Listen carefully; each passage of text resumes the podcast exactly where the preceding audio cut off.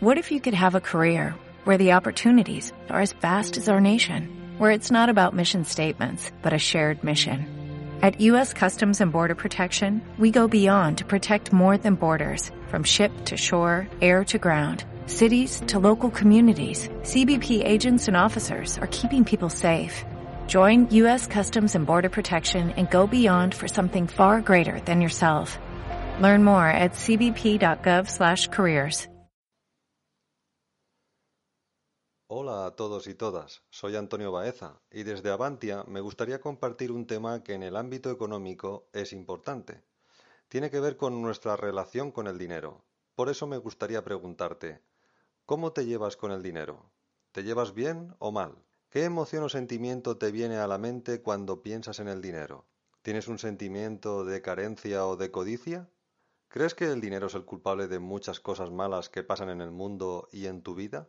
¿Crees que viviríamos mejor sin dinero? Hay muchas ideas sobre el dinero que desde pequeños hemos oído, que en nuestro entorno muchas personas aceptan como buenas, pero que no por eso deben serlo. Y quiero compartir contigo una reflexión sobre cómo esta visión de lo que es el dinero puede afectar a nuestra economía personal, si no lo está haciendo ya. Alguna de estas ideas o creencias sobre el dinero es la de la riqueza o el dinero no dan la felicidad. Estoy totalmente de acuerdo contigo. ¿Sabes por qué? Porque el dinero no tiene la capacidad de dar o quitar felicidad en la vida de nadie. Pero además añado, tampoco he visto que la pobreza dé la felicidad. He aquí un error que cometemos cuando le damos al dinero un poder sobre la vida de las personas que en realidad no tiene. El dinero no es un ente o persona con vida propia. Es neutro, ni bueno ni malo. El dinero es papel o metal, es un instrumento o herramienta que nos sirve para intercambiar cosas, nada más. El dinero es importante en el ámbito que es importante, en otros no vale para nada.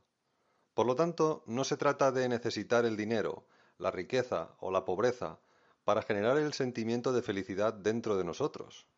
Hay más cosas que contribuyen o ayudan a que seamos felices. El dinero es un medio que nos puede ayudar a conseguir cosas que, a su vez, nos aportan bienestar y calidad de vida. Por lo tanto, es evidente que el dinero no da la felicidad a nadie, pero ayuda. Otra idea o mito sobre el dinero es que no es posible ganarme la vida con lo que me gusta. Bueno, pensar así es cavar nuestra ruina. Fíjate precisamente en la gente más rica. Es la que disfruta con lo que hace. Lo que pasa es que necesitas poner pasión, poner corazón en lo que haces. No solo eso, tendrás que aportar servicios, productos o soluciones a los problemas de los demás. Especialízate en algo que te gusta. Eso también te ayudará a que puedas ganarte la vida haciendo lo que quieres hacer. Pero por favor, deja de pensar, deja de decirte que no es posible ganarte la vida con lo que te gusta, porque te estás negando algo que solo es real en tu mente, no en el mundo en el que vives. En la mayoría de los casos, lo peor que te puede pasar es que te salga mal, te levantes y continúes hacia adelante.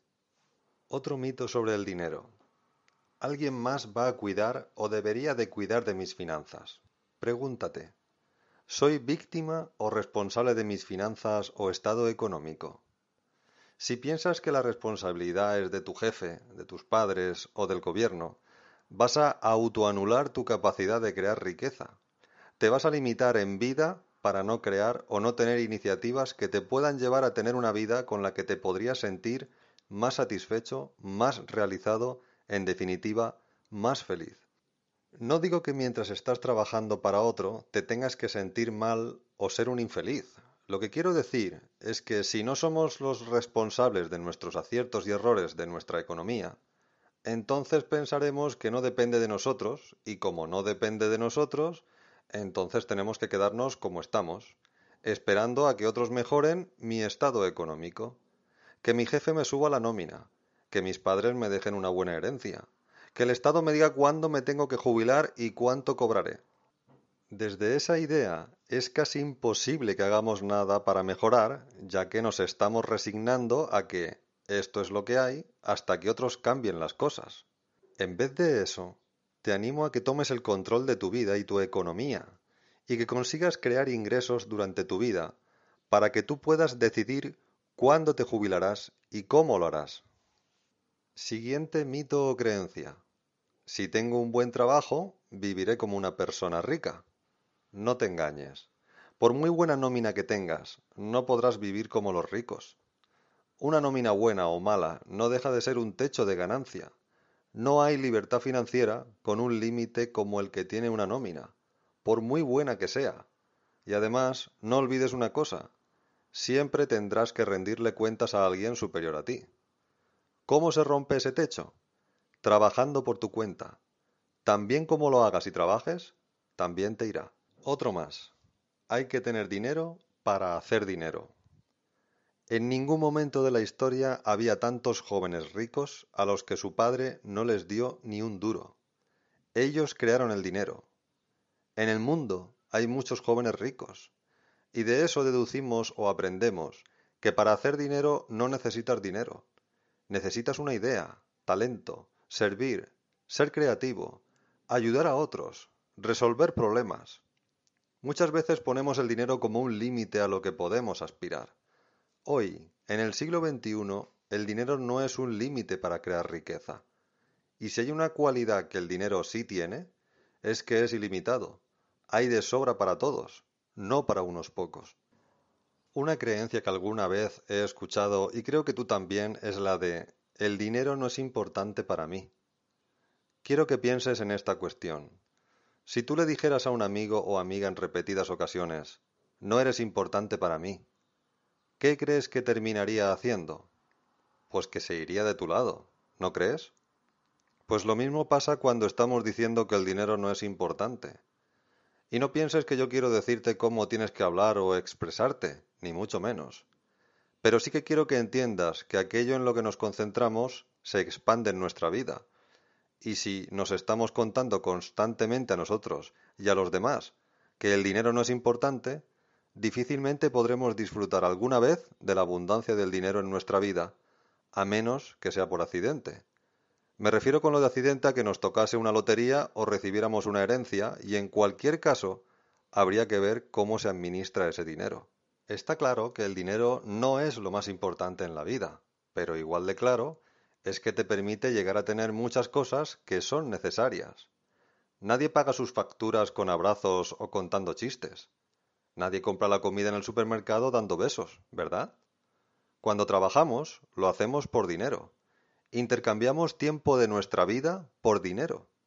Luego el dinero es muy importante en el ámbito en el que lo usamos, y lo usamos a menudo. Por último, me gustaría comentarte un mito o leyenda urbana que se escucha con frecuencia. Los ricos son insolidarios y egoístas.